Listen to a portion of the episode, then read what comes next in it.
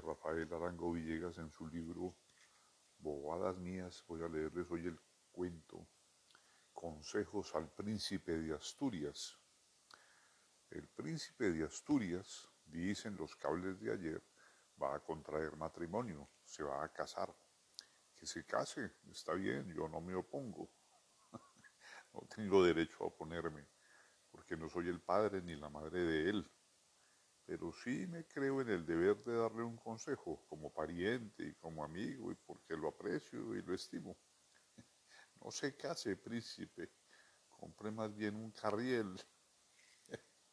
Los carrieles son extraordinariamente útiles, sirven para guardar la plata, el espejo, los tabacos y todo lo que quiera usted. No así las señoras. Lo que usted guarde en ellas es tan perdido como si lo echara al mar. Además, príncipe, si acaso no le gusta el carriel o está aburrido con él, se lo regala a un amigo, mientras que la señora, la señora no se la recibe a uno nadie, por muy amigo que sea. Por otra parte, príncipe, el matrimonio es una cosa muy macanuda y muy fuerte. Se lo dice a usted un pariente que no quiere sino el bien de la familia por sobre toda consideración. Y en los primeros meses el santo estado se presenta sonriente, carialegre, sonrosado, como esos muchachitos que pintan en pelota en los avisos del jabón Reuter. Una delicia la vida, un confite, una perita en miel. Pero luego empieza a sentarse y talla como unos botines de montañera al regreso de una procesión.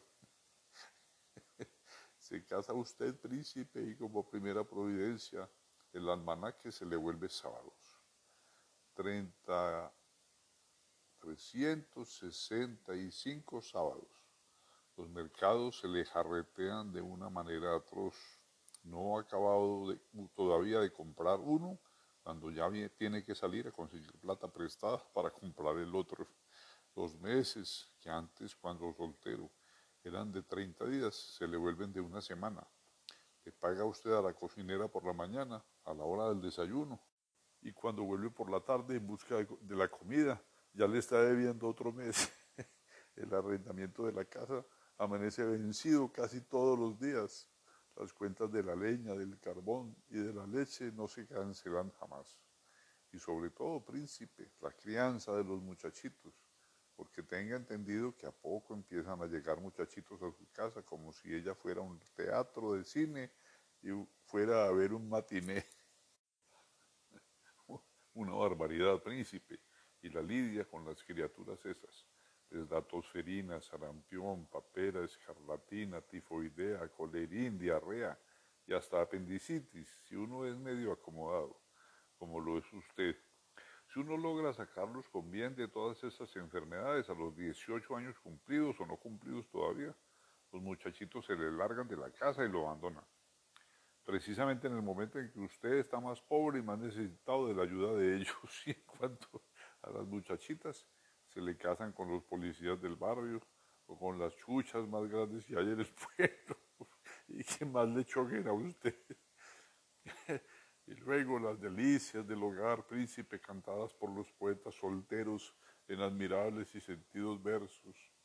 Llega usted a la casa a buscar el albercito bien cansado y con alta gurbia seguido hasta la propia puerta de la calle por una turba de culebras. Entra a su hogar ansiando calma, tranquilidad, almuerzo. encuentra el fogón apagado. la señora en cama con jaqueca, los muchachitos con sarampión, la cocinera con tifo negro, el perro envenenado, las gallinas con peste y el ternero con dolor de estómago revolcándose en medio del patio. No le queda a usted otro camino que constituirse en enfermero de todos ellos, darle café aspirina a la señora, aplicarle ella a la sirvienta, echarle al ternero agua de limoncillo y sobarle la barriga con una guada o con la mano de pelo. Otra cosa, príncipe, si por desgracia alguna semana resulta flojo el carbón, no aguanta usted a la cocinera, ni a la señora tampoco. Y si, para mayor desgracia, en uno de esos mismos días se llega a mamar la vaca, o mejor dicho, el ternero, entonces Sí que termina usted sus bellos días y lamenta desde el fondo de su alma no haber comprado el carriel. En todo caso, príncipe, si usted cree que le estoy diciendo esas cosas por pasión política y no me hace caso e insiste en casarse y se casa, no cometa la locura de, venirme a, de venirse a vivir aquí, porque debe tener por seguro que en menos de un mes lo liquidan con los impuestos municipales. Que yo recuerde, cobran impuesto de luz, impuesto de fuerza, impuesto de agua, impuesto de caminos, impuesto predial, impuesto de teléfonos, impuesto de aseo, impuesto del empate de alcantarilla e impuesto del desempate de la misma, porque aquí el que empata, desempata, jugando al cachito. Y si usted se demora un tantico en el pago, le cortan el chorro, el del agua, y le liquidan unos recargos atroces, unos recargos de peña. Baste decirle que a mí me cobran cinco pesos por contribución de caminos y no transito siquiera por los senderos del bien.